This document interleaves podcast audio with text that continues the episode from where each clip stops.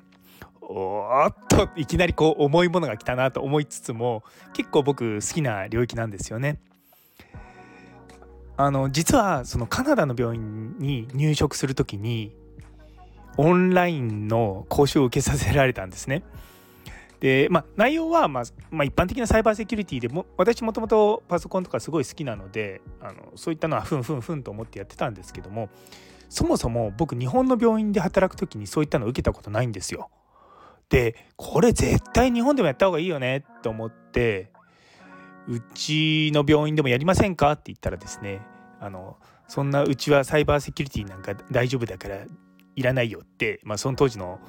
あのかなり上の方の先生にですね言われてふーんって思ったんですね。で実は、まあ、どこの病院もそうなんですけれども大きな施設になってくると多分独自のサーバーを持って自分たちのところにこうデータをこう蓄積していくようなタイプが多いと思うんですね。で外からこうアクセスできないいわゆるスタンドアローン型のサイバーシステム、まあ、ネットワーク作って守っているんですが、まあ、結構これってあのセキュリティの責任の所在が結局病院とか施設側になってしまうんですよね。なので最近だとやはりまあ特に小規模とかもそうですし、まあ、クリニックさんとかですとあのクラウド型のものを使うことが増えてきてるんですね。でセキュリティに関して言うとやはりクラウド型の方が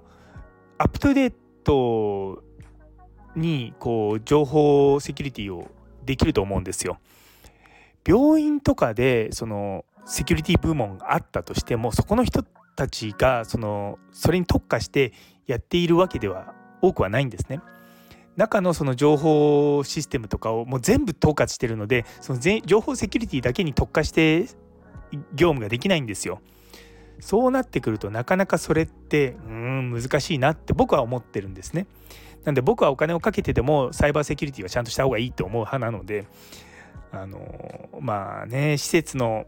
独自サーバーから早くクラウドに切り替えての方がいいんだけどな、まあ、確かにねコストはかさむんですよかさむんですけれども情報が抜かれたりとかした時にあの絶対的に安全だと思うんですよね。ででなんですよ。まあ多くの病院って、まあ、紙カルテだったりとかパソコンとかもそんなに使ってなかったりとかするんですけども、まあ、そういった影響でですね結構皆さん USB とか使ってませんかね？で僕もこれ？これ何年ぐらいだろう？あの一応 USB 持ってますよ。でもその USB の中に情報を入れっぱなしにしちゃダメなんですよね。あくまでももう例えば A というパソコンから B というパソコンにデータを移すその時だけ USB を使ってでデータを移したらもう中のデータ消すぐらいな扱いにしていかないとまずいんですよ。で大体そのニュースとかになるその情報漏洩ってもちろんそのサイバーアタックみたいなのもあるんですけれども大体がですね USB なくしたっていうところで情報漏洩が出てくるんですね。でその情報漏洩だけじゃなくてもう一つが、まあ、病院とかを狙ったランサムウェアってこの前も大阪急性期病院かなんかでありましたけどもあれも結局職員が挿した USB 感染した USB からランサムウェアが入ったってことが分かってるんですね。なので結局その USB を抜き差しできるパソコンを減らすっていうことももちろんその大事ですし USB をそもそも使わないっていうのがすごく大事だと思うんですよね。いやでもそう言ったら情報を移せないじゃないかって言われちゃうんですけどもなのでどうしても USB を使いたいんだったら毎回フォーマットしたというか、まま、毎回まっさらな USB を使って使い終わったら中のデータ消去して初期化するっていうのを繰り返すっていうのが僕はおすすめしてます。で僕らも研究とかのデータ使うんですけども今ほとんど研究データはクラウドで保存してます。なので基本的にそのクラウドが攻撃されたりとか、まあ、僕のパスワードに関してもあの一応二重認証あ2段階認証かやってますので、まあ、そういったことも大事だと思うんですよね。最近だとアプリケーションでその2段階認証用のワンタイムパスワードを入れるあのアプリとかもあるので、まあ、そういったものをですねやっぱやっていくっていうのが一番安全かなと思うんですよね。あと冒頭に申した通り教育ってすごく大事なんですよ。実は厚労省からも医療機関におけるサイバーセキュリティっていうことに関しては情報が出てるんですね。でちょうど3月ぐらいに講習があってああなんだそれ受ければよかったなと思うんですけどまずその資料を読め読むだけでもまあ結構勉強になるので後でここにリンクをつけておきます。やっぱりですねその医療をやってる僕らってそのサイバー関係のことって弱いんですよね。どうしてもその目の前にいる患者さんを見るっていうことでどうしてもフィジカルな部分がすごく強い職業なのでどうしてもその辺りって弱くなっちゃうのはしょうがないと思うんですよ。私みたいにちょっとギークな人間だったら別ですけれどもみんながみんなそうじゃないんですね。でもやっぱりこう最低限のセキュリティっていうのはある意味病院とか、まあ、施設側がやらなきゃいけないっていうのがあるので、まあ、そこはですねやはりこう施設の管理者とかの方々は、まあ、ちゃんと意識した方がいいと思います。でもですね実は私そのカナダにいた時はサイバーアタックを受けたことがあるんですね。でっていうのは私のメールが乗っ取られかけたんですよ。で病院のそのサーバーそのメールサーバーの方からアラートが来てあのウクライナかな？その当時あのサイバーアタック受けてパスワードを今すぐ変えなさいっていうのがあって